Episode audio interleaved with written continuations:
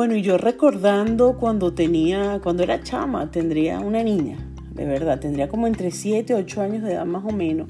Estaba yo sentada en la orilla de una piscina, recuerdo como ahorita, una piscina en el Valera Tennis Club, así se llamaba el club donde mi mamá y mi papá eran socios y nos llevaban los fines de semana, comíamos allá y eso. Y yo veía que todos los niños, todos los chamitos pues nadaban, disfrutando con sus papás, no sé, con sus primos, con los adultos que estaban allí, pero yo no sabía nadar. Yo quería aprender a nadar, pero no tenía el adulto que me acompañara y yo decía, necesito aprender a nadar no me puedo quedar viendo que todo el mundo disfruta y yo no podía disfrutar sentada ahí en la orilla, solamente mojándome mis pies y recordando que me decían, Fabiana, no te tires al agua, no te acerques a la orilla, cuidado y alguien te empuja, pero dentro de mí estaban esas ganas de, de aprender a nadar, de ser toda una sirena y lanzarme. De verdad, de verdad que aquella voz perturbadora del cuidado, pues no me dejaba lanzarme en ese momento. ¿Qué pasó? ¿Qué pasó en mi mente? No sé. De verdad no sé qué pasó, pero decidí lanzarme. Yo sé, yo recuerdo en ese momento pensar y decir, bueno, yo me lanzo. Aquí hay mucha gente. Si me ahogo, si ven que, que no salgo, algún adulto de estos viene a buscarme. Eso pensé yo. Y si me muero, pues no, yo creo que no pensé nunca si, si, me iba a morir o no, pero yo sé que si me pasaba algo, un adulto iba a venir por mí. Por mí. Bueno, en ese momento lo mejor, lo mejor que pudo haber pasado en mi vida fue haber tocado fondo. Cuando yo me lanzo en aquella piscina helada y veo que, que me lanzo porque no fue que me fui a lo a la parte honda, lanzarme, no, eso era en la parte delantera de la piscina donde estaban los niños. Me lanzo y veo que al lanzarme toco el fondo. Literalmente eso fue la gloria para mí. Literalmente fue la gloria para mí porque yo dije, bueno, de aquí para abajo no hay nada más. Y allí me empujé, me acuerdo yo. Me agarré de la orillita de la piscina y comencé a chapalear como lo hacían todos los demás niñitos, claro, ellos con los adultos agarrados de los brazos y yo en la orilla de la, de la piscina chapaleando y sintiéndome gran cosa porque había logrado esa, eh, eh, superar ese momento. Bueno, ese ejemplo vivido en carne propia me hace recordar la relación que tenemos los seres humanos con el miedo, ¿no? Con el tío miedo, como le llamo. Así que dedico este episodio de Y si mejor lo digo, al tío, a mi tío el miedo. Bueno, y es que el miedo no es otra cosa que esa sensación de incomodidad, de angustia, esa sensación que nos paraliza, que dispara los nervios desde nuestro cerebro al resto del cuerpo para recordarnos pues que nos quiere muchísimo y que nos está protegiendo, eso es todo. Es como si fuera ese tío o ese familiar cercano que uno tiene, que lo lleva a aprender a montar bicicleta o que, o que lo lleva a, a patinar, que sabe que te vas a dar unos cuantos carajazos, pero que igual, igual te lleva y te empuja de paso. Bueno, ese es el tío miedo, por eso lo llamo así. Lo cierto es que cuento corto, de tanto ver a otros, yo siempre curiosa, pues aprendí a nadar sin tutor, sin guías y sin salvavidas. Muy orgullosa de eso. Pero no crean ustedes que no he sentido miedo. El miedo estará siempre allí porque nos amará, nos amará por siempre, ¿capichi?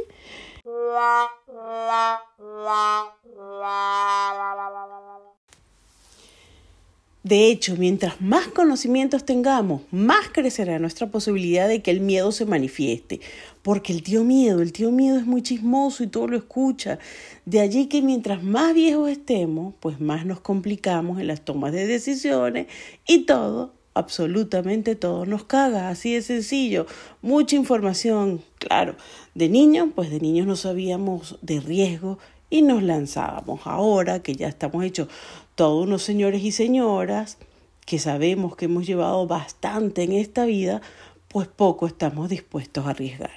Pero hablándoles ya seriamente del asunto, resumo con base a mi propia experiencia y sentada frente al tío,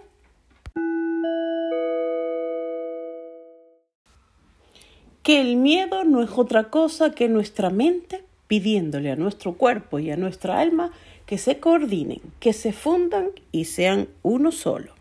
Solo así se afrontan los miedos. Lo que está en nuestra mente asustando no es solo una probabilidad, pero nuestra alma es así que realmente nos conoce. Ella sabe qué podemos y qué necesitamos hacer para superar cierta determinada situación. Así que al final al cuerpo no le queda de otra que hacer lo que la mente le ordene una vez que nuestra alma se conecte.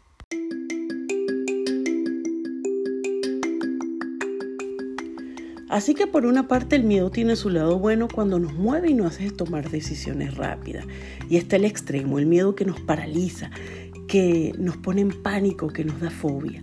Bueno, uno de los miedos más terribles para mí, de verdad, fue el hecho de, emigrar, salir de Venezuela a un lugar totalmente desconocido y con la carga familiar completa con la que me venía a Chile. Recuerdo que cuando comencé a imaginar la posibilidad de emigrar y estudiar todo, bueno, a mí me temblaban las piernas, no dormía en esa etapa, me daba escalofríos, no hablaba, peleaba con mi esposo, todo, me estresaba, yo misma me hablaba y me hacías preguntas. Entonces allí yo empecé a trabajar el miedo. Dije, voy a ver el miedo de que tengo ahora, de seguir viviendo esta situación que estamos viviendo. Y lo voy a cambiar por el miedo a salir del país.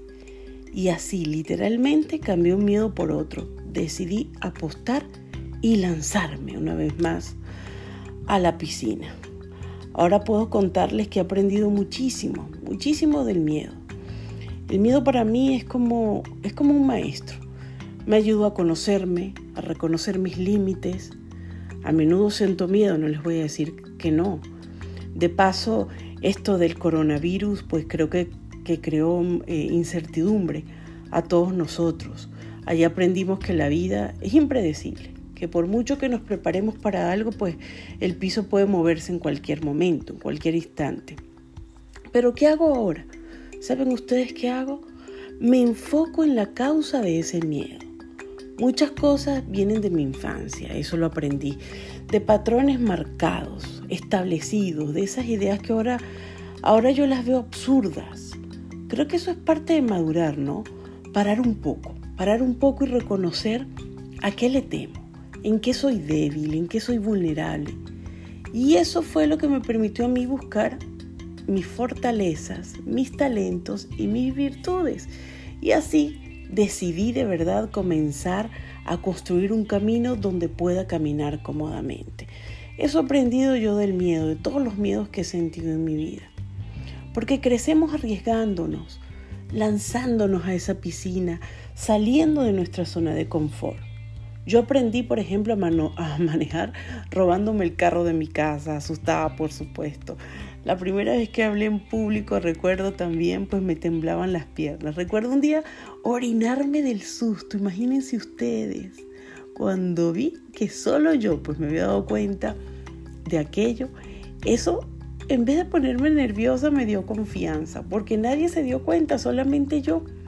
Allí, pues bueno, mi, cuerpo habló, ese mecanismo de defensa que hizo mi cuerpo, salieron los nervios literalmente a través del pipí y así pude afrontar ese miedo. Así que pasito a pasito, sin apuros y sin presiones. Eso sí es verdad que no le gusta el miedo.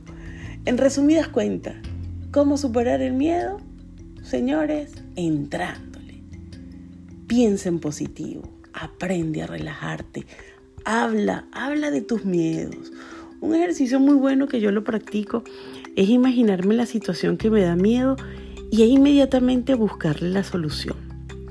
Trabaja también tu autoestima, eso es muy importante. Y por último, atrévete a mojarte los pies para que cuando menos lo imagines, pues ya vas a estar en el agua tirándote de clavado como hice yo y ganándote medallas bien ganadas porque nadie te lo va a contar.